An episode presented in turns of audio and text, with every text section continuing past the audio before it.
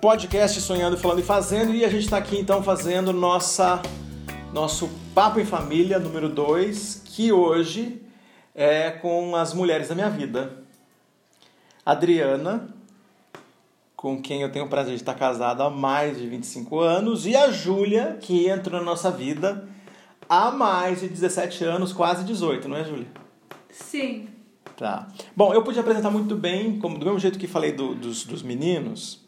Aliás, esse é o número 2, então significa que o anterior foi o que a gente fez conversando com os meninos. A gente está fazendo esse podcast porque a gente está sob um, uma nova experiência, né? uma, uma revelação que a gente tem, é, uma descoberta, né? na verdade, que a gente tem, e a gente está trabalhando essa descoberta e a gente acha que é um momento importante para fazer isso. Outra coisa é que nas palestras e nas coisas que eu tenho feito, eu sempre menciono minha família e conto as histórias. E hoje chega um dia de essas histórias, né, chega uma fase que essas histórias já podem ser contadas por eles. Sempre pode ser contada pela Adriana e ela tem me acompanhado em muitas coisas que eu faço. Mas hoje é um jeito da gente eternizar esse momento que é muito singular para a gente. E quem já ouviu é, o podcast com o Pedro e o André, na última que a gente lançou na última semana. É, já está por dentro do que é, mas quem não, fica tranquilo, pode ouvir daqui que não vai perder nada, depois você volta lá. E então a Júlia vai se apresentar primeiro e depois a Adriana se apresenta também.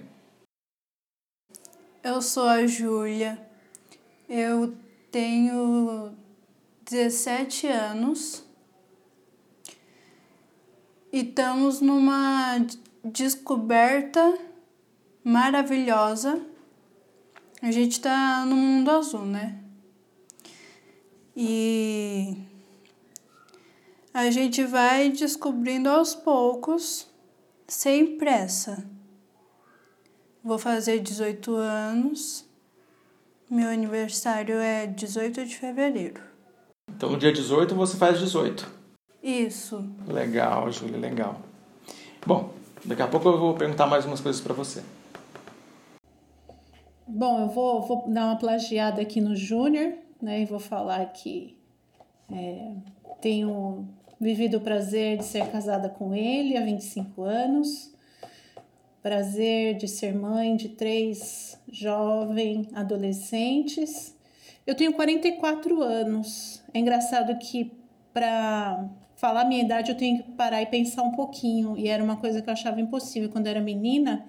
Eu ouvia as pessoas dizendo, ah, eu não sei se eu tenho 40, 41, e eu achava que era de mentira que as pessoas faziam isso, que era impossível a pessoa não saber a sua idade, mas de fato isso acontece com a gente depois dos 30 e poucos.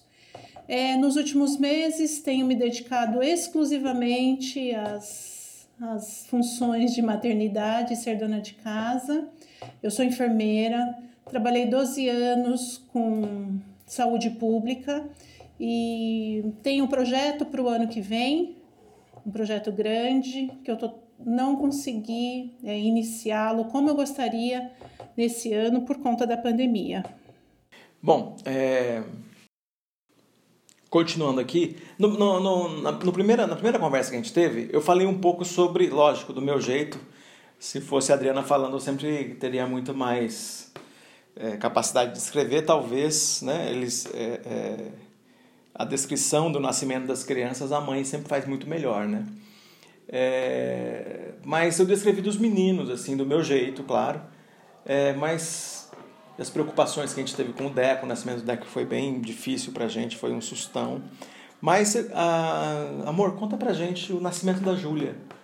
Aqueles momentos assim da descoberta da gravidez e depois da, da do nascimento mesmo, como foi tudo isso?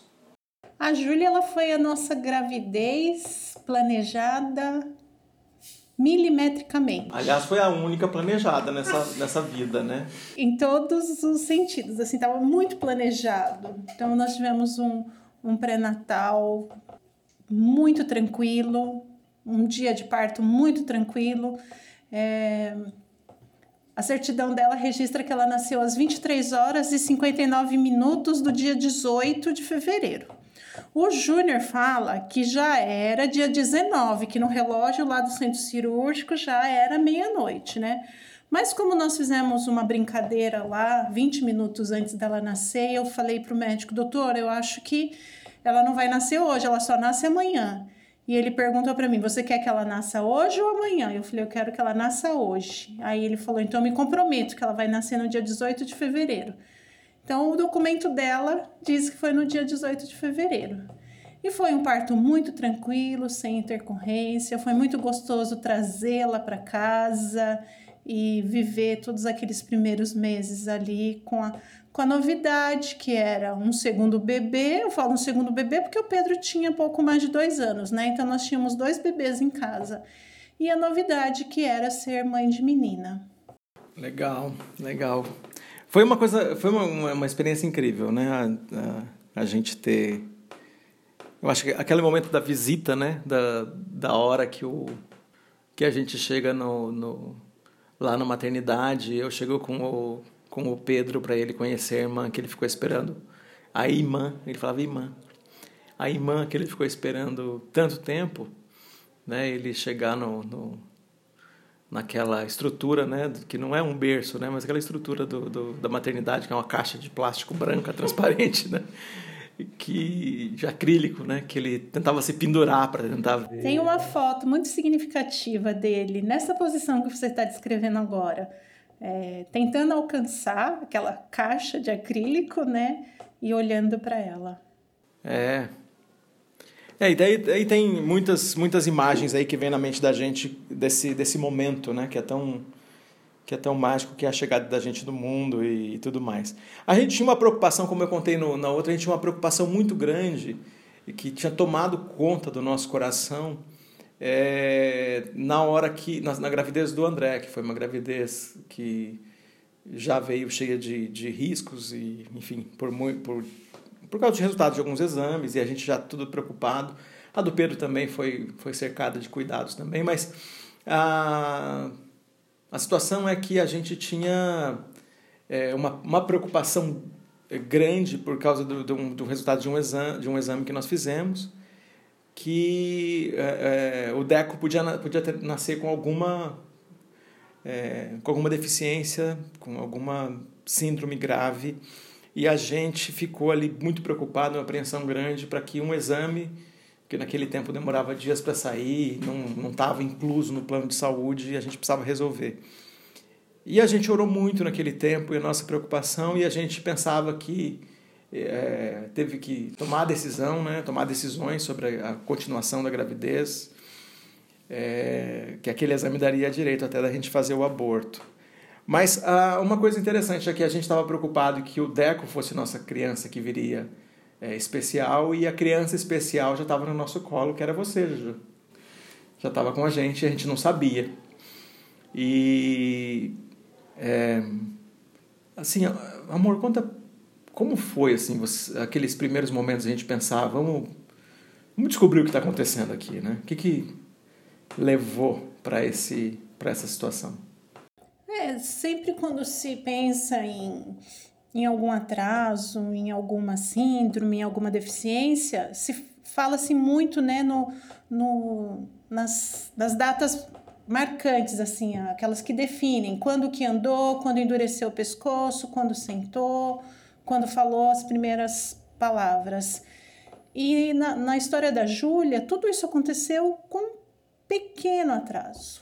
Nada assim que fosse muito preocupante. Né? Até, na verdade, até um ano não houve nada de atraso. Todas essas, essas fases marcantes aconteceu no, no período certo. Inclusive, a Júlia, aos 11 meses, ela cantou Parabéns para você. Não foi um cantar com a, com a, com a emissão das palavras parabéns para você nessa data querida, mas ela cantarolou a melodia e nós ficamos inclusive muito assustados, né, quando a gente ouviu uma melodia saindo da boca dela. Na verdade, quando a gente viveu essa experiência, foi algo um tanto assustador. Uma bebê de 11 meses que não falava emitir a melodia do parabéns para você. Mas ela demorou um pouquinho para falar, ela demorou um pouquinho para andar, mas estava dentro do, do, do, limite esperado para isso. E como eu já estava grávida, então já estava chegando o terceiro bebê, porque eu passei alguns anos da minha vida, né? Gestando, parindo, amamentando. Não se assustem com a palavra parir, porque ela é uma palavra que a gente utiliza em saúde, né? Então, como eu já estava gestando meu terceiro bebê, é, tem aquilo, né? De, de olhar para a criança que está com um leve atraso e pensar, está sentindo a chegada do irmão, não está recebendo a, a, a devida atenção, não está recebendo o estímulo do desenvolvimento.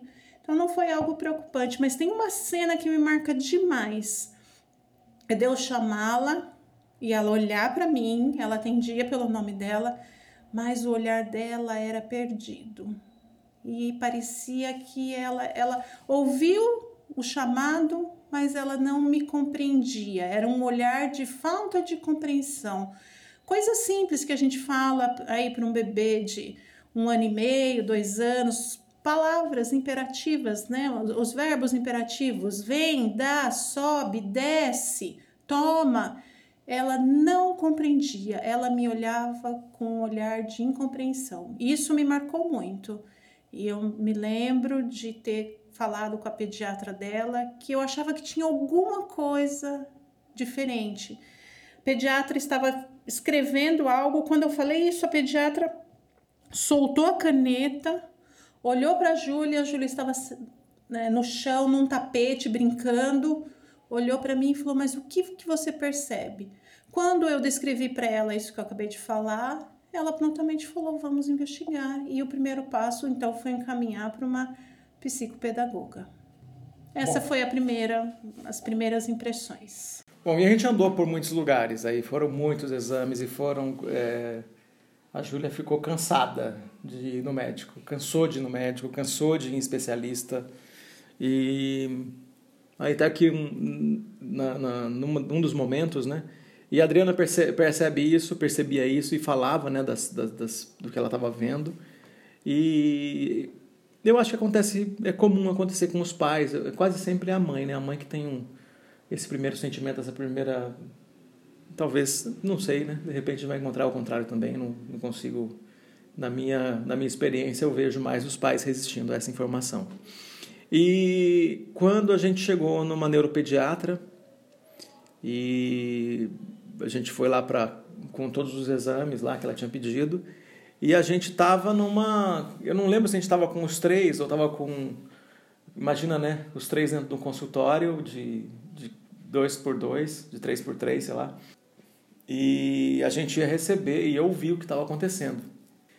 E eu lembro que, eu não sei se a gente estava com um dos meninos ou é, e a, a Júlia, ou estávamos com os três, mas na hora que a, a pediatra é, é, começou a falar, a Adriana devia estar colocando o sapato em uma das crianças, uma coisa assim, e, e ou, ou na Júlia mesmo. Eu sei que eu estava sentado de frente para ela e ela começou a falar um montão de coisas assim que eram que soava para mim como profecias negativas sobre a vida da Júlia.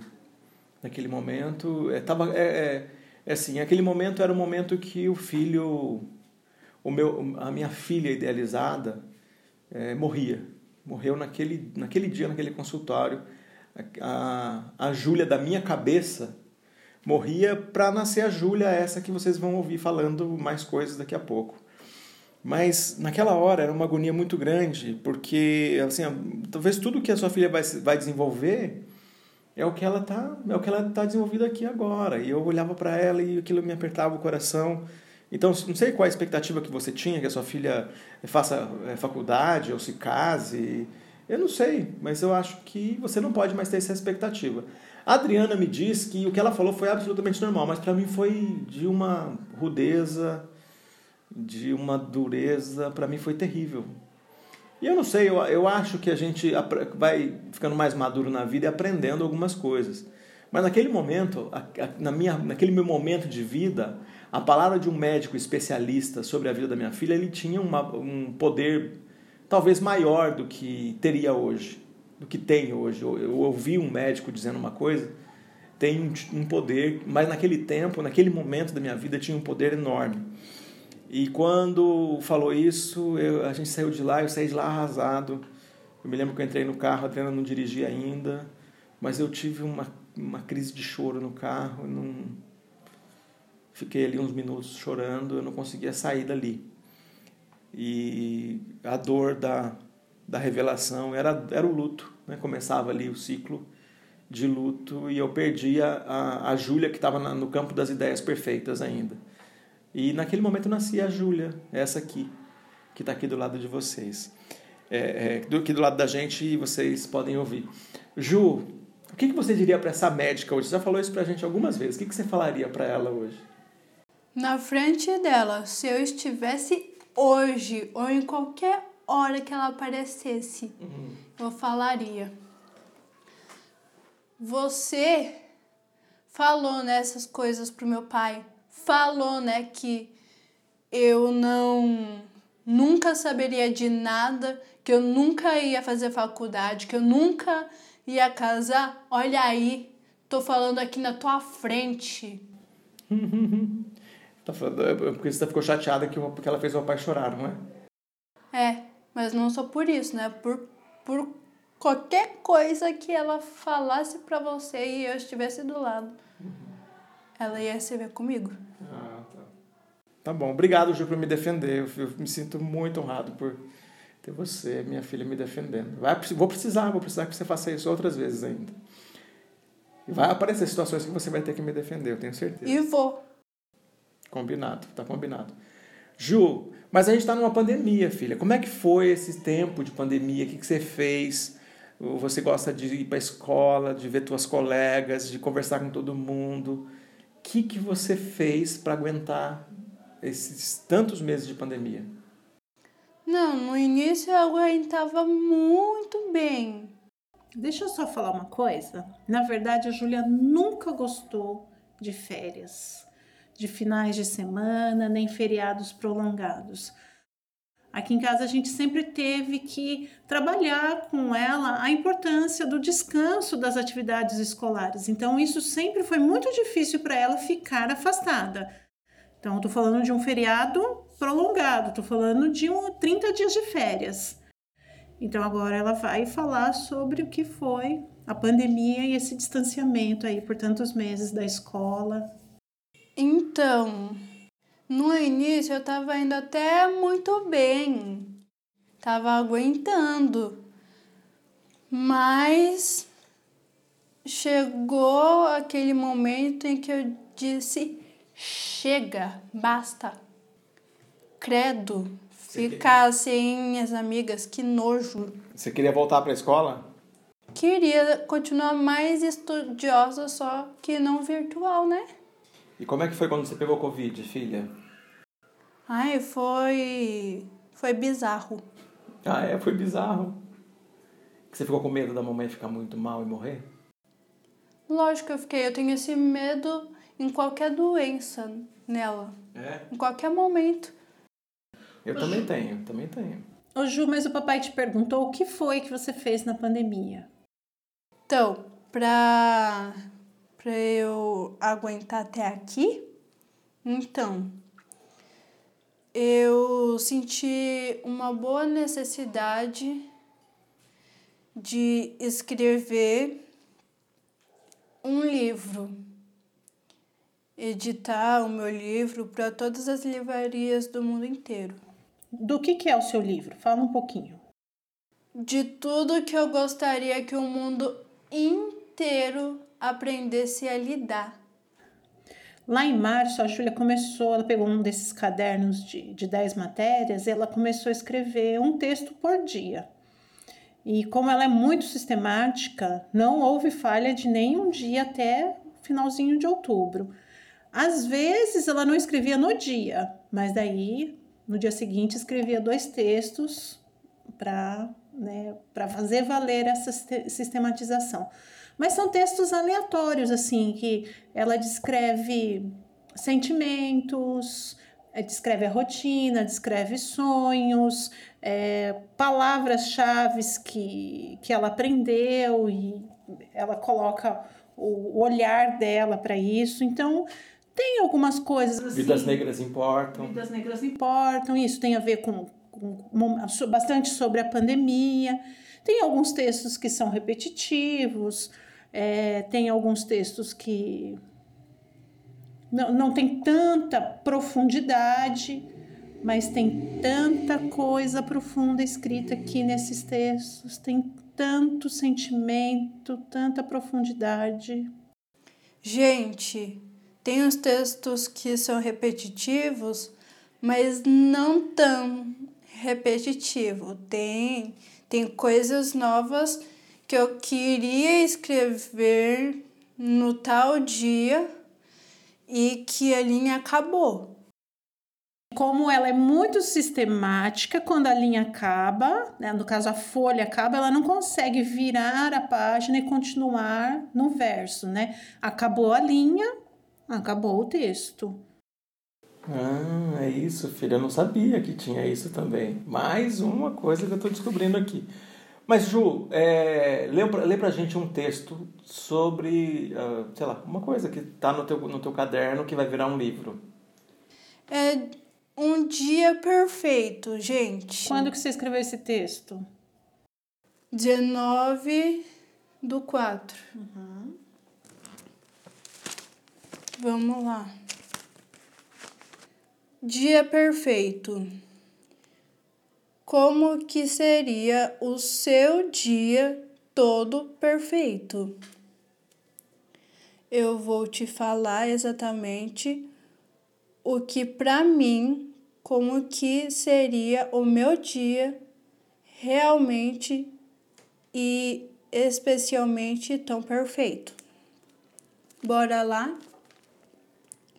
O meu dia perfeito seria assim do seguinte jeitinho, realizando os meus sonhos da vida, continuar sendo educada, ter mais boas e lindas atitudes, começar a me amar de verdade, não ficar me iludindo à toa, servir toda a minha família doar mais de si mesma, me autoelogiar, ter mais amizades do que inimizades e mais do que eu já tenho. Não me odiar, pintar e retocar a minha cor preferida, que é roxo violeta. O meu cabelo inteiro. Não ter dor em lugar nenhum continuar sendo estudiosa, é, ter mais amor no coração, ser uma cantora profissional, conhecer pessoas é, novas, né? Conhecer pessoalmente. A Gabriela Rocha, Aline Barros, ter filhos, um bom namorado, noivo, marido, tanto faz ter mais paz, ter uma linda e grande casa sem ser alugada, ser mais paciente, ter responsabilidades de cuidar das minhas amigas. Toda vez que eu puder começar a ter compaixão por aqueles que não têm o mínimo de respeito e nem Jesus clamar por aqueles que não têm uma família boa e nem têm o que comer. Ser uma diretora de um abrigo, continuar sendo artista que quando o meu marido meu pai, minha mãe, meus irmãos e toda a minha família, familiares, morrerem e ir direto para o céu, eu possa começar a morar na casa de uma amiga especial. Essa é a sua descrição de um dia perfeito, Jô? É. É interessante porque é, ver esse caderno com tantos textos, é, poder observar a leitura dela me, me remete lá ao passado, né? Quando por dois anos ela ficou no que a gente chama da fase silábica e não conseguia sair disso de jeito nenhum. Então a gente brinca aqui que ela ficou dois anos escrevendo e lendo o Boi Baba. Era só isso que ela conseguia. Ela estava numa escola que a recebeu, acolheu, cuidou dela, mas não deu conta dessa questão da alfabetização. Quando nós tivemos é, coragem de, de, trocar de escola e, e levá-la para uma educação inclusiva, é, recentemente houve muita polêmica sobre isso, né? O, o governo federal dizendo que as, as classes precisam é, voltar a ser separadas e Cada família sabe de si, cada família tem a sua opinião, mas para nós foi fundamental, essencial que a Júlia fosse por uma classe de inclusão. E lá ela aprendeu a ler.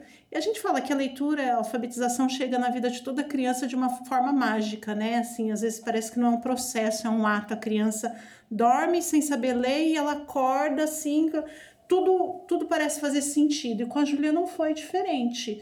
Ela foi alfabetizada numa metodologia norte-americana que foi desenvolvida para autistas. Essa metodologia foi adaptada aqui à realidade do Brasil. Eu não sei mais detalhes sobre isso, mas o fato é que a Júlia andava com uma caixinha de madeira e algumas plaquinhas. Essas plaquinhas tinham cores e tinham alguns desenhos muito simples. Um era verbo, outro era pronome, aquilo não fazia o menor sentido para mim dentro da mochila dela. Mas o fato é que um dia a gente estava numa hamburgueria ela ficou olhando lá no meio da mesa, tinha um triângulo assim de papelão com uma, uma sobremesa. Eu percebi que ela estava olhando e para mim é porque ela estava com vontade de comer aquela sobremesa, mas a verdade é que ela estava lendo aquilo. E aquela conversação no meio ali do, do, nosso lanche, todo mundo falando, sempre foi muito, muita falação em volta de uma mesa aqui na nossa casa. E de repente ela começou a falar dupla. Aí a gente parou, começou a olhar para ela e ela continuou. Irresistível. E olhou assim para a gente. Dupla irresistível? E ela estava lendo exatamente o que estava escrito naquela aquele marketing da sobremesa, porque era um brownie com sorvete, era uma combinação assim, e a gente parou e foi aquele, oh, como que ela sabe que o i é separado do res, que o s tem som de z, e aquele momento foi mágico. Foi, entrou a alfabetização, as letras, tudo fez sentido para ela. É. Bom, isso acontece mas a gente não, não tinha né, essa, essa esperança. Bom, um dia, numa conversa, é, um amigo falando sobre a gente, sobre é, dar entrada ou não, comprar ou não uma casa. E aí, na, na no meio daquilo, é, entrou, mas ele falou assim, mas e quanto custa para você para vocês manterem os filhos de vocês na, na, na escola particular? Eu falei assim, bom, manter os filhos custa uma coisa e manter a Júlia custa outra. E daí ele falou, por quê? Eu falei assim, ah, porque é... a gente tem uma bolsa e mesmo assim é o dobro do que custam os dois meninos juntos. E aí ele, ele deu aquela parada assim e, e meio que arregalou o olho porque ele tinha acabado de ver pro filho dele entrar na escola particular onde nossos filhos estudavam e aí ele deu aquela parada e eu falei assim para ele, e ele nunca mais teve coragem de tocar nesse assunto. Ele falou assim, eu falei para ele, ah, eu não vou nunca vou ter paz no meu coração se daqui a, a 10, 15 anos eu estiver dentro da, da casa que a gente pôde comprar e eu saber que eu não pude fazer tudo o que eu podia com os recursos que eu tinha para que a minha filha aprendesse a ler, a escrever e tivesse num ambiente de gente que sabe o que está fazendo na área de educação de alguém que é especial. E aí nunca mais o assunto, esse assunto parou nesse lugar com esses amigos e nunca mais a gente voltou nesse assunto, mas de fato a gente fez todo o investimento que era possível, graças a Deus. Eu sei que tem muitos pais que é, não podem não podem fazer isso, não podem nem pensar nisso, né? Estão ouvindo aqui sofrem porque não puderam fazer isso por nenhum dos seus filhos. A gente pôde fazer, é, obviamente, com muita é, é dedicação, com, com mais né, intensidade pela Júlia, é, mas pelos meninos também a gente pode fazer isso, mas a gente vê o, o resultado né, agora quando a Adriana está falando isso. Mas, Juque, vamos falando mais ainda do teu, desse, desse teu mundo. Alguma vez, Juju, você percebeu que você foi discriminada porque você é uma, uma criança especial? Você é, hoje você é uma pessoa especial, né? Porque você já tem, você não é mais uma criança, você já é adolescente, mas quando você era criança, sei lá, em algum momento você percebeu alguém te discriminando por causa disso?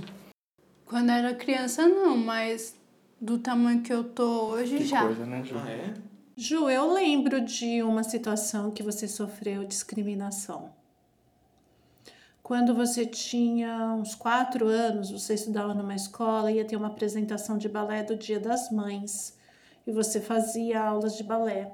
Então chegou o convitinho pela agenda para que nós fôssemos assistir a apresentação de balé do Dia das Mães. E era um dia de semana, eu e o papai nós conseguimos nos é, nos organizar para irmos mesmo assim. E as apresentações começaram a acontecer, aconteceu uma, duas, três, e de repente a gente começou a perceber que estava indo para o final aquela apresentação e que você não tinha feito parte de nenhuma delas. Foram várias apresentações. Eu estava sentada assim do lado do papai e eu me lembro que nós dois olhávamos para você, você estava sentadinha assim na primeira fileira com a sua roupa de, de balé, toda cor de rosa, sainha, sapatilha, desse jeitinho que você está me olhando aí agora. Você estava sentadinha lá e não aconteceu. E eu lembro que eu olhei para o rosto do seu pai e seu pai estava transtornado e ele só me disse uma coisa eles precisam ter uma explicação muito boa para o que está acontecendo aqui agora. E eu levantei na hora, eu nem esperei terminar, porque eu já tinha percebido que ia terminar mesmo e fui até a diretora.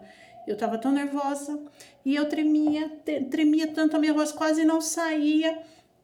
E a diretora simplesmente falava assim: Você tem toda razão, você tem toda razão, isso não podia ter acontecido, isso é inadmissível. Nós vamos ouvir a professora, tentar entender o que aconteceu, mas de primeiras palavras que eu posso te dizer, Adriana, vocês têm toda a razão, isso não podia ter acontecido.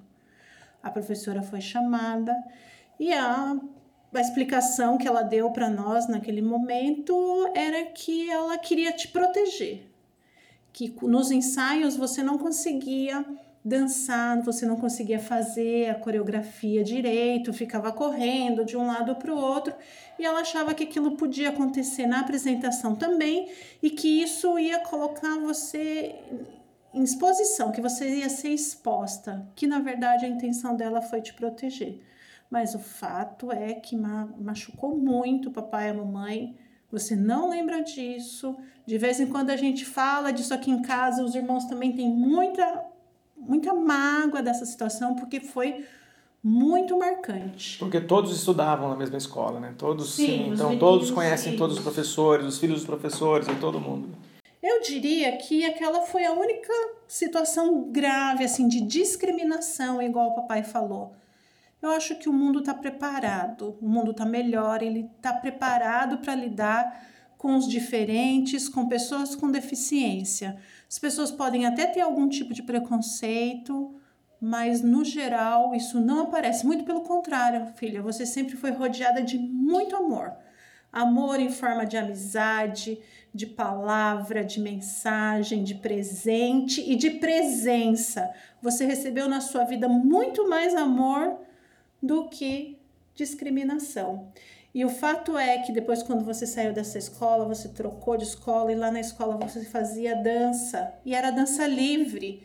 e era a sua, o seu jeitinho, a sua cara. Você não precisava mais ficar presa àquela, àquela rigidez do, do que o balé traz. Você era livre. Então, se você quisesse dançar levantando a mão, rolando no chão, e isso te fez muito bem. Aliás, você gosta muito de dançar, né, Ju?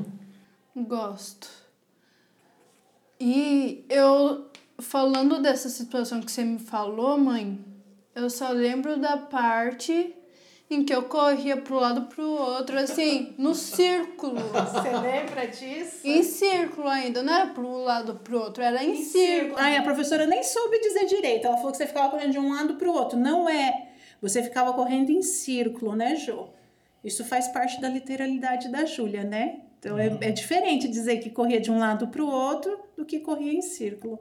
Legal que você tem essa memória, minha filha. Mas ó, é, isso é muito difícil, né? Quem está ouvindo aqui e, e, trabalha com, com inclusão é, tem um sentimento. E quem está ouvindo aqui, que é professor e tem um, um aluno especial que você precisa incluir sem expor, e já é, isso é tão difícil.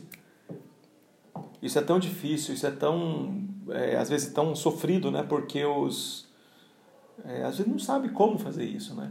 É, eu olhando para essa situação consigo hoje, né, naquele momento não, mas hoje sei que foi uma situação de discriminação, vejo isso, mas também vejo do outro lado também consigo ver uma professora com alguma tentando do jeito dela resolver uma questão que a gente não sabe como resolver. Tanto é que a gente tem uma discussão de, do, do, do da, da educação, né? A educação de inclusão é, tem uma perspectiva e, aí, e as, as salas especiais têm uma outra perspectiva. E ninguém é, tem 100% de respostas para tudo isso. É, bom, mas a gente como, como, como pai, a gente percebe as outras é, situações, né? É, na, na caminhada eu fui, fui aprendendo algumas coisas, né? É, uma das coisas que a gente aprende, né, na, vou mostrar meu filho bem sucedido, minha, minha filha bem sucedida, né, ó, meu filho está fazendo tal coisa em tal, tal intercâmbio, ou está estudando em tal faculdade, ou sei lá, aquele, aquele orgulho de mostrar o filho que está, né, uma, uma, uma questão narcísica natural desse tempo. É, a gente aprendeu a fazer isso, né, cresceu vendo isso e vivendo isso. Então, quando a gente chega numa situação onde é, mostrar ao filho que não é aquele filho que vai ter todo, vai ter 100% do sucesso, vai ser tremendamente reconhecido, vai ser alguma coisa assim, a gente sempre percebe que vai ser uma dificuldade.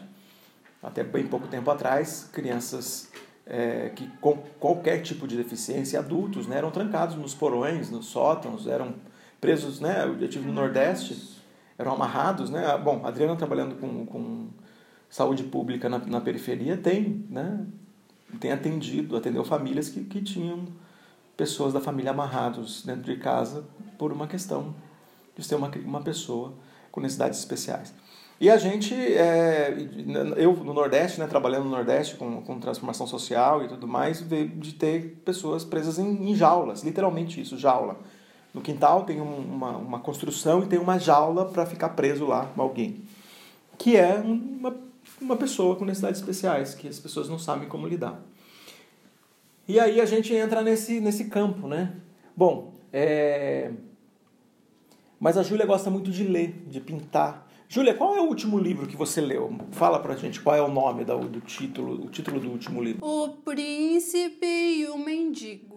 É, e, e o Príncipe e o Mendigo, a Júlia trouxe até o livro, tá, tá aqui pra gente, é, o, é do Mark Twain. É, e não pode contar muito, né, Ju? Se contar muito. Não, só um pouquinho mesmo. Não pode contar histórias? Pode dar spoiler, Ju? Spoiler não pode dar. Se quiser falar, é um pouco, não não é ele inteiro, perde a graça. Ah, as pessoas que quiserem ler depois não vão não vão não vão ler porque se você contou já. E fica enjoada. Ah, tá. Mas um pouquinho assim, só uma coisinha. Sim. O príncipe e o mendigo, eles trocavam de lugares, né? Um ajudando o outro. O mendigo também, ele gostava de pedir esmolas. O príncipe e o mendigo, eles eram quase gêmeos, mas não da mesma família. Entendi. Bom, vai falar mais, ser spoiler agora, é isso? Não pode falar Uhum. mais? Ah, tá. E quem, quais, quais os autores, assim, as pessoas que você gosta de ler? É, qual é o próximo livro que você vai ler? O amar verbo intransitivo. É. Esse também tá aqui, é do Mário de Andrade. Esse aqui é da escola? A escola que pediu pra você ler esse aqui? Não, mamãe comprou pra mim os dois. Não, filha, esses dois livros vieram lá de presente da escola. De presente? Quando a mamãe foi foi renovar a sua matrícula, eles mandaram pra você. Ah, que da hora. Nossa, pensei que fosse você e Fui eu que eles. trouxe, mas não fui eu que comprei de presente. Tá, e, e agora, mas o que que você, livro que você leu, assim, que você, algum que você leu que você gosta? Tem um que está na sua mão aí, o que que é? Por que que Esse aqui é o que eu li só uma vez e é legal eu ler outra vez. Ah, é? E acalma, Calma. que é as coisas que você só vê quando desacelera. É? Você que escolheu esse livro? Você que comprou? Eu, eu, não, quem comprou foi a mamãe. Eu fui na livraria com ela, mas quem me deu foi o Pedro. Ah, o Pedro pagou. A mamãe te levou na livraria e você escolheu Sim, ele até escreveu um uma dedicatória? dedicatória pra mim. Que E guardo com muito carinho. Hum, que legal. Tem outro livro que eu já te falei que eu li várias vezes, que é o livro da Paula Pimenta, que fala tudo sobre a vida dela. Ah, e você já leu várias vezes, você gostou também. Sim, Então, mas lê alguma coisa que você gosta desse livro que está na sua mão aí. É só um pouquinho para não cansar. é só aqui o de cima, de baixo não faz sentido nenhum pra mim. Tá bom. Que o de cima ele fala mais sobre mim. Então lê. Se mesmo depois de muitas tentativas você não consegue mudar uma situação ruim, é preciso mudar sua forma de enxergá-la. Nada é intrínseco. Intrinsecamente. Gente, de novo. Pode voltar, não tem Às vezes o pai não consegue. é que a gente Nada, tá... não tem problema. Pode continuar. Nada. Nada é intrinsecamente bom ou mal. Bom e mal são conceitos relativos. Compare a sua situação com a de alguém que, a seu ver, esteja pior que você. Agora a sua já não parece tão ruim assim. Gente, às vezes eu erro porque eu nunca ouvi a palavra e também é, aqui eu queria falar perfeito como eu falo os outros. Não tem problema. Ju, mas a, a- quando você se compara com as outras pessoas, você vê, você percebe a diferença e você vê quem tá pior que você. Como é que você pode olhar isso? E... Então, tipo, hoje eu queria comer a sua comida e minhas papilas gustativas não deixava, não estava aceitando absolutamente nada, só comi só tomate. Uhum. Mas uma outra pessoa aceitaria, precisaria, aquela comida ia ser boa para ela. Precisaria, todos os pobres que não tem casa, não tem o que comer, não tem absolutamente nada. E eles vão tomar chuva toda essa semana. Eles estão com mais Covid do que todos que estão saindo na rua sem máscara ou que esteja se cuidando mesmo em casa. Hoje você fala dos pobres. Você, você é pobre ou rica? Eu não sou pobre nem rica. A minha riqueza é Deus no coração. não tô falando é, de ganhar dinheiro, de, de ganhar mais coisas. O que eu tenho é o que eu tenho e ponto final. Não quero ganhar mais que isso. Né? Você não se importa com riquezas, então? Não. O que, que você ganhou de presente de Natal? Ganhei dois batons roxos da minha cor preferida. Mate ainda, que eu pedi mate, né? Sim. e a gente vai voltar lá, mas só que você vai me levar, porque foi você que foi lá de surpresa e comprou pra mim. E eu vou agradecer ela. Né? Foi a moça, não foi ele, não foi o moço. Gente, nós estamos gravando aqui é, domingo, dia 26? 27. 27, domingo pós, pós-Natal. É quando a gente está gravando, então por isso tem alguns, alguns temas aqui que batem no Natal, assim. E eu também ganhei uma sandália que eu amei, que falta calcanhar da mamãe quando ela usa. Percebi no próprio dia. Ganhei um unicórnio, que é um tipo um brinquedinho que eu sempre queria. Relaxante, né, Ju? É, que tem orbes dentro, você aperta assim e sai tudo pra fora. É, a gente tem algumas histórias com a Júlia de, que, que são da nossa, da nossa experiência. Com os meninos a gente contou, né? Eles começaram a contar as experiências e a gente gastou um tempo falando sobre nossa, nossa, uma das nossas viagens e, e tudo. Mas com a Júlia a gente tem outras experiências de outra natureza. Então a Adriana até anotou algumas aqui para não esquecer, porque são coisas tão específicas que vale a pena ser, ser lembrado aqui. Também eu ganhei uma roupa maravilhosa que meu pai me deu. Eu adorei a imagem.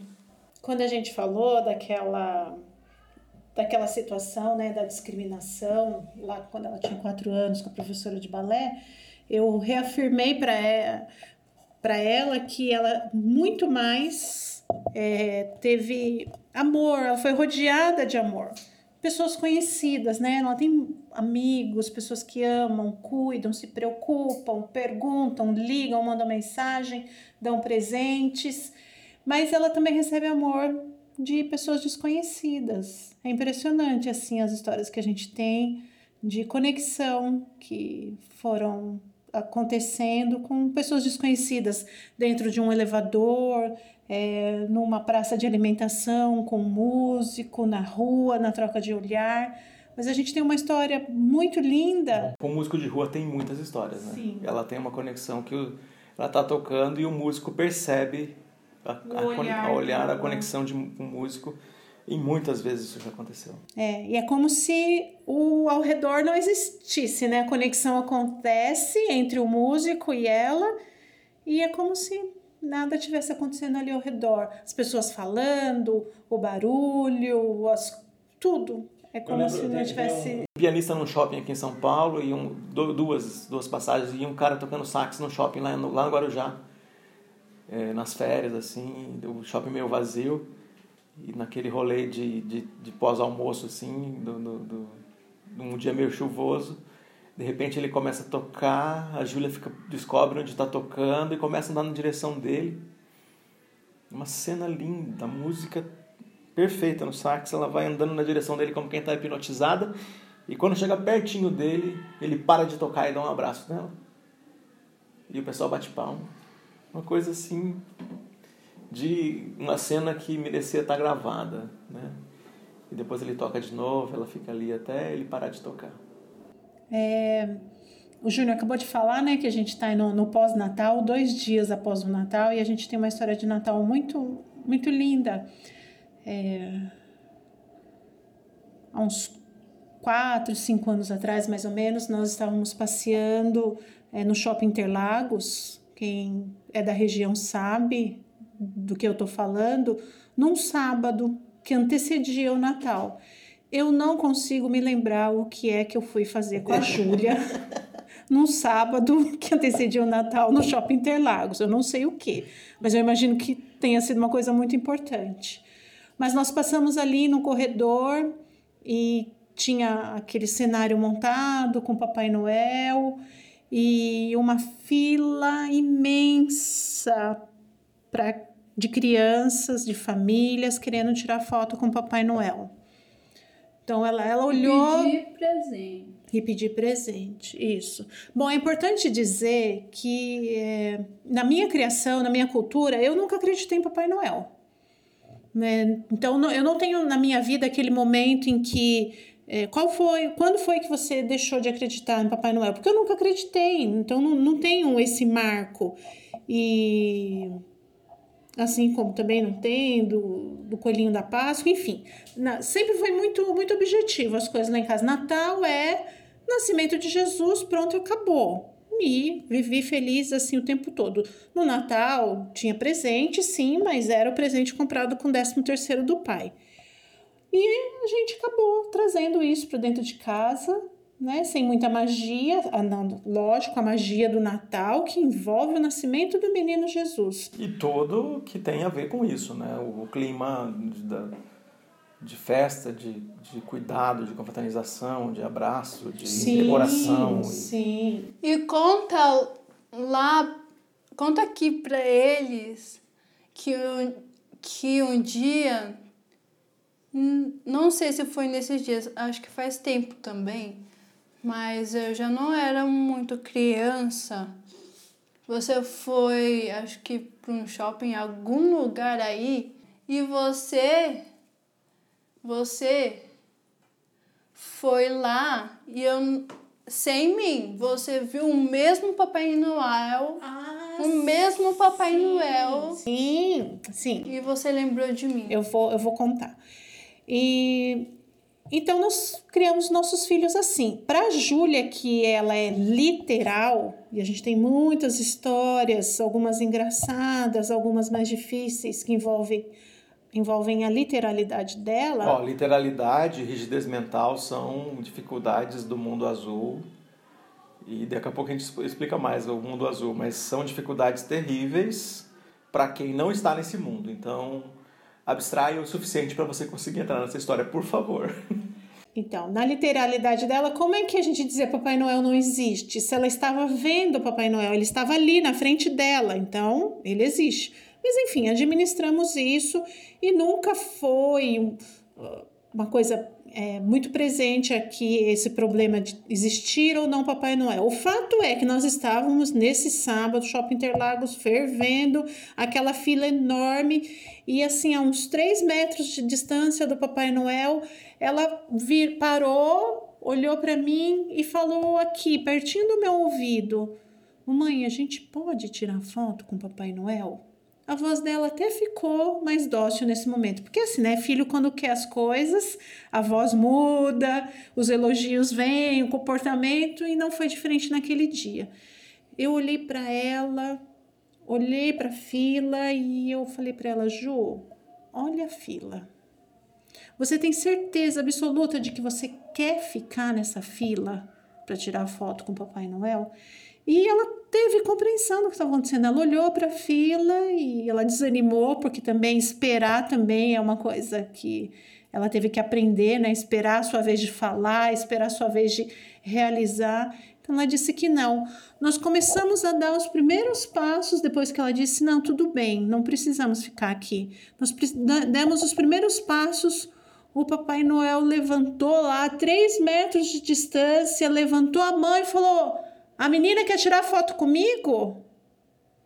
E a partir desse momento eu não, não tinha chão, não sabia o que estava acontecendo. Ela vai tirar foto comigo. E começou uma mobilização ali daquelas mulheres que ficam de Mamãe Noel ali para ajudar. A fila parou, aquela cordinha de divisão foi tirada, a Júlia entrou na frente de todo mundo, foi lá com o Papai Noel. Eu não entendi absolutamente nada do que estava acontecendo ali. E eu só sabia chorar, chorar e chorar. E foi tirada a foto, ela teve um momentinho dela ali com o Papai Noel, que durou 30 segundos. E ele veio na minha direção e eu o abracei. E aquela barba dele quente, eu tava suada e com o rosto todo molhado de lágrimas, porque aquilo era um momento mágico do Natal que eu tava vivendo. E eu disse para ele: Agora eu acredito em Papai Noel. Você olhou para minha filha com um olhar diferente, você percebeu alguma coisa à distância. E então eu acredito em Papai Noel. E ele me falou assim: "A menina me pediu um batom. E eu falei para ela que eu vou dar o batom. Você tá entendendo, mãe? Eu disse para ela que ela vai ganhar o batom. E o fato é que naquele Natal, pela primeira vez na minha vida, eu estava entregando um presente para Júlia que veio do Papai Noel com cartinha e tudo assinado pelo Papai Noel. E o que ela pediu para eu contar aqui é que dois anos depois eu voltei lá, no mesmo shopping, no mesmo corredor, e o velhinho estava sentado lá. Ele olhou para mim e falou assim: "E a menina do batom, ela tá bem?" Manda um beijo para ela. Foi o homem. O mesmo Papai Noel. O mesmo. O mesmo. Não é um diferente. Não é. Foi sem mim e ainda Lembrava de você. lembrava. Multidões de crianças vão lá para tirar foto com ele, né? Esse homem, a humanidade. Mas eu acho que. você, Ju. O poder que você tem de conectar as pessoas. é. Mas eu acho que, tipo. Eu sei que vai milhares e trilhares e um bilhão de pessoas lá. Mas como que ele pode esquecer de todos e lembrar só de mim? É, deve lembrar de mais alguém, mas lembrar de você sem dúvida nenhuma, né, Ju? E o que você acha do Papai Noel, disso que as pessoas falam? É absolutamente bizarro as pessoas não acreditar. Ju, você acredita? Agora você acredita no Papai Noel, filha? Quem mandou o Papai Noel lembrar de mim? A mamãe demorou 40 anos para começar a acreditar em Papai Noel, né, Ju? Foram 40 anos sem acreditar e fazem só 4 anos que eu acredito em Papai Noel. Ninguém mandou ver o mesmo Pai Noel. Ninguém mandou Deus fazer é, esse encontro novamente. Ninguém mandou lembrar de mim. É, Ju. Então, são essas coisas, gente, da, da, da- do que a gente fala sobre o, o mundo azul. E o mundo azul são. É esse. É chamado assim, né?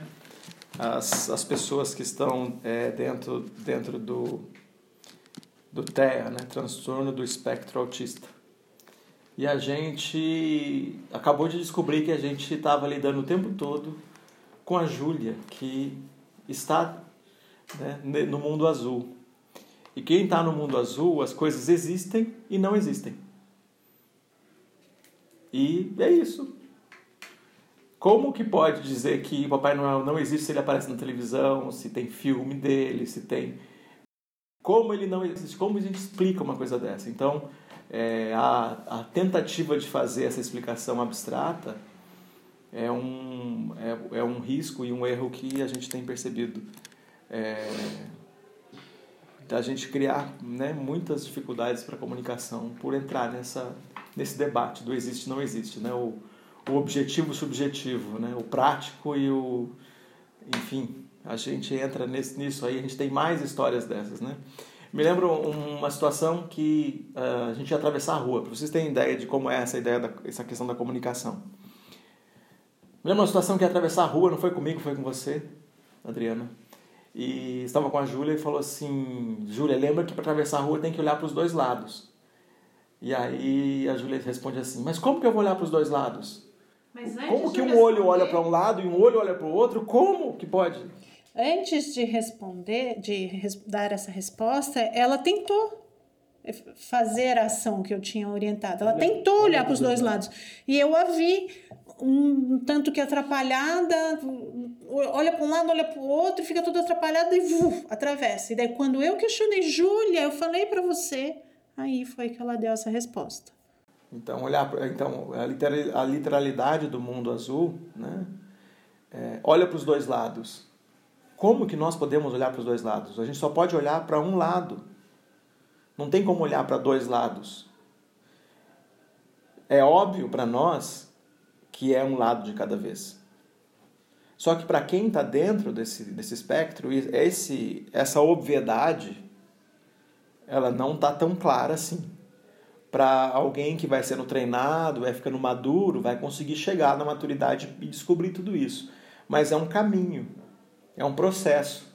Não tem como você fazer uma construção literal é, rápida. A nossa comunicação, ela tem esses, é, essas durezas, né? E a gente tem que aprender a, a entregar mais digerido e tratar desses assuntos. Foi interessante a forma como a Júlia também entendeu o que é literalidade, porque até para explicar o que é literalidade é muito difícil. Que, que, qual a expressão que a gente usa para explicar que uma pessoa é literal? Uma pessoa que interpreta as coisas ao pé da letra. Olha a expressão pé da letra. O que, que, que vem na, na, na construção de, da imagem de uma pessoa que é literal, você dizer ao pé da letra? Mas, assim, das minhas tentativas, ela matou a charada. E foi muito interessante. Que ela falou, ah, então eu já sei o que, que é literalidade. É o sentido figurado do Chaves. Bingo. É isso, Ju. Literalidade é o sentido figurado do Chaves. Então, toda, tudo, tudo isso, né? Então, para a gente entrar nas histórias, para descobrir que é uma história, é, isso aqui é, é fato ou isso aqui é fantasia então a gente está sempre construindo e, gente, é, é, mergulhar em universos assim. E tem algumas coisas que vale a pena a gente mergulhar e gastar todo o tempo porque é, é, é construir alguma coisa para a vida toda. E algumas coisas a gente pode lidar com, com isso e, e participar de um processo de maturidade que ali na frente chega a hora, né?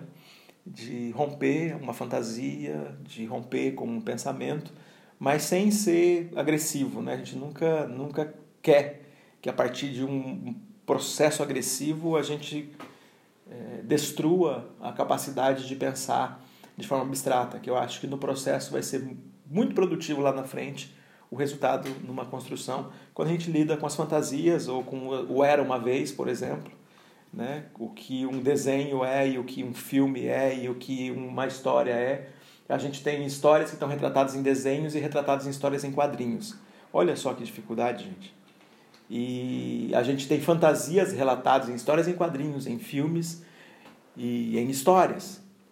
Como que a gente consegue falar sobre tudo isso para alguém que está dentro do transtorno, do espectro autista? Isso é, é um desafio dos grandes para quem é pai e mãe.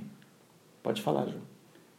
Eu sou autista do mundo azul com muito orgulho. que legal, filha, que legal. Olha, ela tava com a mãozinha levantada aqui. Pra falar. Pra falar, ansiosa, né? E a gente não respirava, eu falava, o Júnior falava, então não, não dava aquele respiro para ela começar a falar. E isso é uma das vitórias dela também, porque sempre foi muito difícil dela esperar a vez de falar.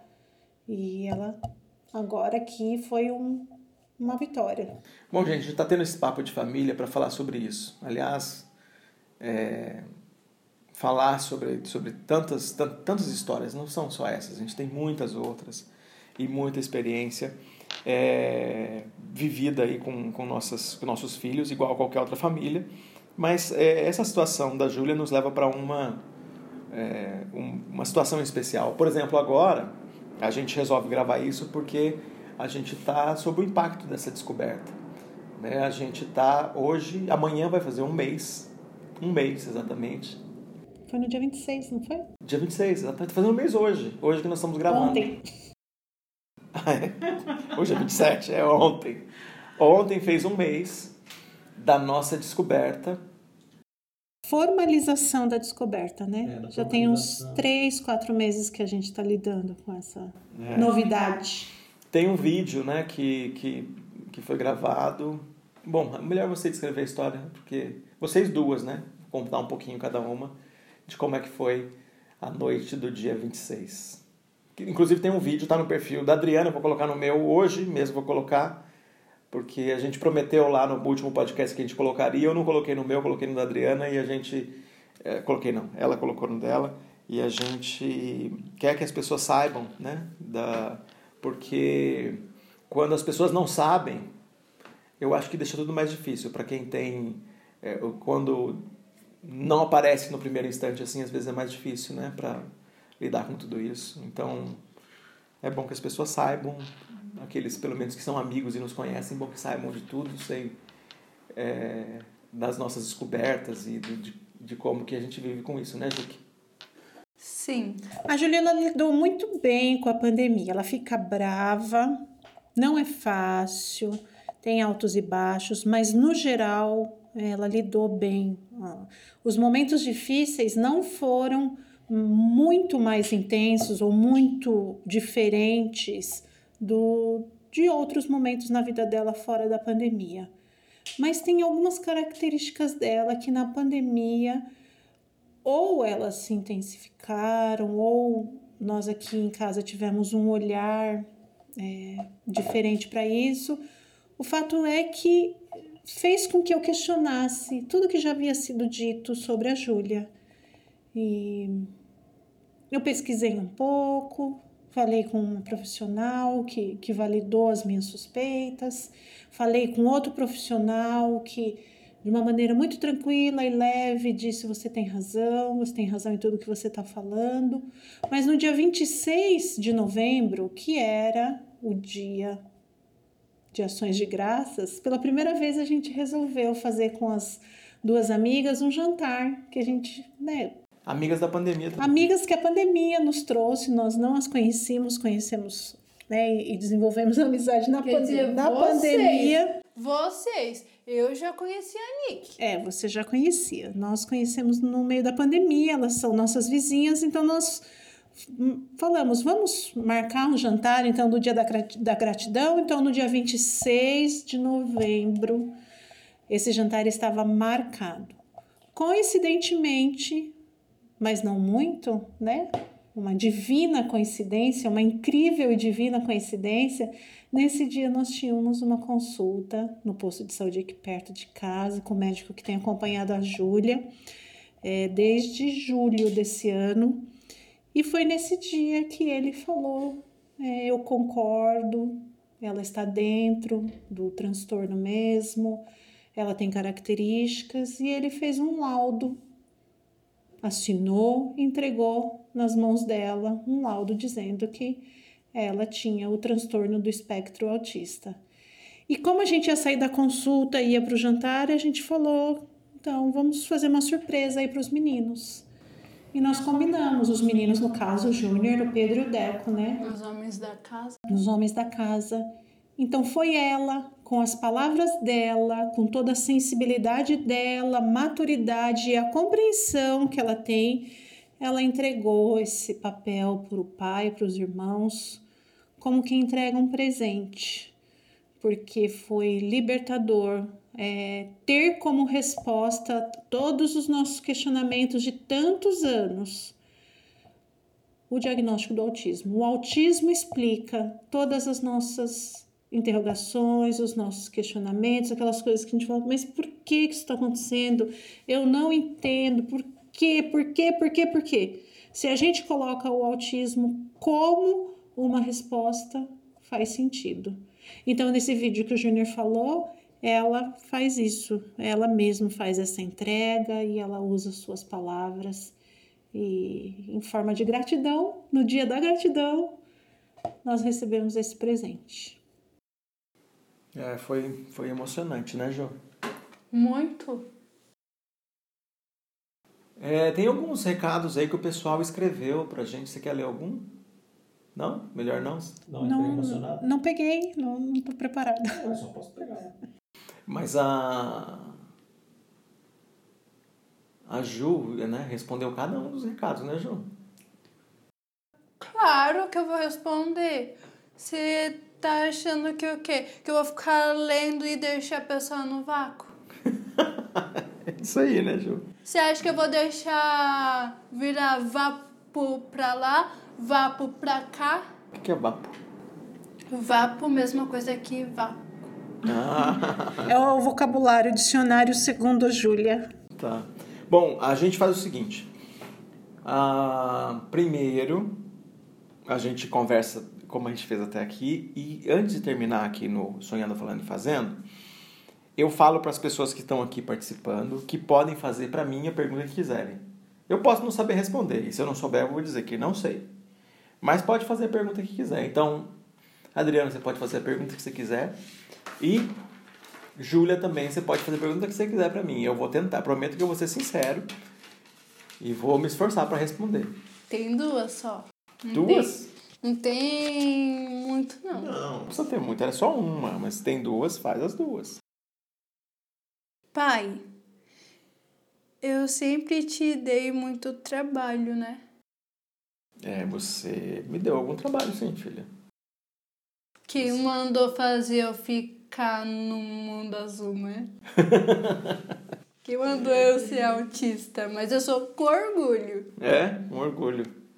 É, filha, me dá trabalho, sim, sem dúvida nenhuma, mas é, é, você deu. Hã? O amor aumenta. É, mas o amor é muito grande. É, é coração com coração, né? É, eu te amo e você sabe disso. Eu não tenho. Eu vou, eu luto o tempo todo para que esse trabalho seja a coisa mais simples do mundo.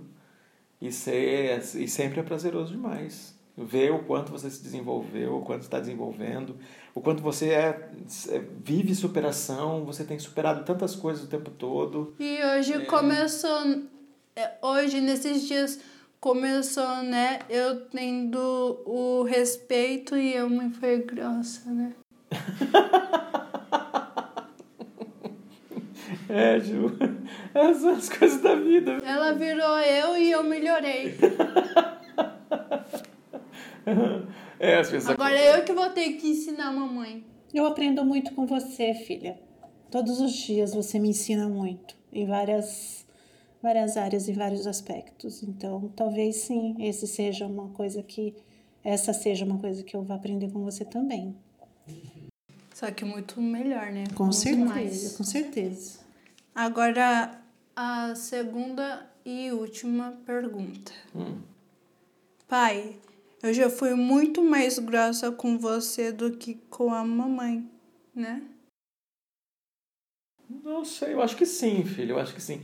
Eu acho que tem uma coisa, né? a- a- Quando as pessoas ficam assim, que nem o papai, depois de ter vivido bastante tempo, é, tem coisas que as pessoas falam pra mim que elas querem me, me confrontar com alguma coisa, elas tomam muito cuidado com as palavras que elas vão falar. Se elas vão dizer um negócio assim que elas acham que eu tô errado, elas tomam cuidado para dizer isso. Ou elas vão usar humor, tentando ser engraçado, e na, naquilo que ela é engraçada, ela solta uma, alguma coisa para deixar bem humorado uma, uma questão. E se eu não pegar isso, eu vou, eu vou perder, então eu tenho que ficar atento às coisas. Então as pessoas fazem, falam de jeito engraçado, mas elas estão dizendo uma coisa que está incomodando. Outras pessoas, elas, elas vão falar, mas elas vão cuidar e falar um monte, de, muitas voltas para poder chegar naquele assunto que elas, elas acham que eu não devia ter falado, ou que elas se ofenderam, ou que elas sofreram. Então, isso é porque o pai vai ficando mais velho. Então, as pessoas fazem isso. Com quem é mais velho, as pessoas fazem isso. É uma questão de relação e respeito, e, e porque é isso, é assim no mundo. Então, tem poucas pessoas que falam comigo assim, sem tranquilamente elas falam o que elas estão sentindo ou que elas, elas estão achando que está errado. Agora, que fala isso e me fala de um jeito desafiante, daquele jeito assim que eu não aceito que ninguém fale em lugar nenhum, a única pessoa que faz isso é você. Ninguém, ninguém, ninguém, ninguém, ninguém nesse mundo já me falou de forma agressiva e desafiante. Como você já falou, nas vezes que você teve surto, nas vezes que você teve explosão, nas vezes que você entrou em crise e que eu tive é, que conter você, eu tive que abraçar você, dizer que eu te amava apesar de você estar me xingando, me tra- tratando muito mal naquela hora. E depois que passa aquele momento, você chorando, pedir perdão para mim, a gente ficar abraçado um tempão, chorar junto e lidar com essa situação. Então, eu, eu, eu acho que você. Eu não sei se mais do que comigo do que com a mamãe. A mamãe com a mamãe também de um outro jeito. Mas é, eu acho que não tem ninguém nesse mundo que, que me fala o que você fala e que faz o que você faz comigo. E eu acho que não vai ter ninguém também, talvez tenha, não sei. E que ao invés de receber né, o que merecia, que às vezes era um soco, porque se uma pessoa me fala isso na rua, vai levar um soco. Ou vai ser ignorada, ou vai ser desprezada, ou vai receber agressão verbal forte, briga. Quando você faz isso, você recebe de mim amor. Amor. Então, é isso que é assim que tem sido. Adriana, você tem alguma pergunta para a Júlia ou para mim? Não, eu não tenho nenhuma pergunta, não. É, eu queria falar uma coisa que, lógico, né, que para esse momento a gente conversou com ela, a gente falou para ela mais ou menos o que ia acontecer e as histórias que, que a gente trouxe aqui são histórias do nosso dia a dia, que a gente fala ao redor da mesa, quando está sentado no sofá com os amigos, são histórias conhecidas. Mas me impactou muito essa questão dela falar desse orgulho. Foi a primeira vez que eu ouvi ela dizer isso, que ela é autista com orgulho. Ela nunca tinha verbalizado isso aqui para nós. Uma surpresa. Isso mesmo. Acredito. E continuarei. Tenho certeza. Legal, obrigado pela participação de vocês. Nos próximos é, episódios do é, Sonhando, Falando e Fazendo, eu vou continuar com a conversa de família, e só que eu vou conversar com os meus irmãos e com a minha mãe. Porque é esse outro lado da família. Tenho falado no Vacina dos Traumas, falado sobre luto. E, e a gente luta com o luto, né? E com a, a alma, né? Que não que é inconsolável, né, pela falta do meu pai e como que isso funciona na nossa vida, isso é parte do que a gente vai conversar, mas é uma parte muito importante porque é, todos, todos nesta vida vão ter que lidar com o salário do pecado, né? Segundo a palavra de Deus, o pagamento pelo pecado é a morte. Todos nós teremos que lutar, lutar pela, com a morte. Então, essa é parte do que a gente vai conversar no próximo, nos próximos pelo menos no próximo episódio com os meus irmãos e com a minha mãe. A gente não sabe ainda, enquanto eu estou gravando aqui, parece que nós vamos gravar juntos, mas existe uma possibilidade de gravar separado, né? Eu e meus irmãos e eu e minha mãe. Mas a gente é, termina aqui é, dizendo que tem ou um episódio mais, um papo de família, ou dois. É, a, a Júlia está fazendo um sinal que ela escreveu uma coisa que ela quer falar dos irmãos. Pedro, eu te amo e muito. Deco, agora bota fé na tua cabecinha que agora que descobrimos que sou é, autista vai dar certo. É isso aí. Terminamos aqui. Que Deus esteja agindo na sua vida, que você esteja ativo é, por aí descobrindo formas de viver cada vez melhor.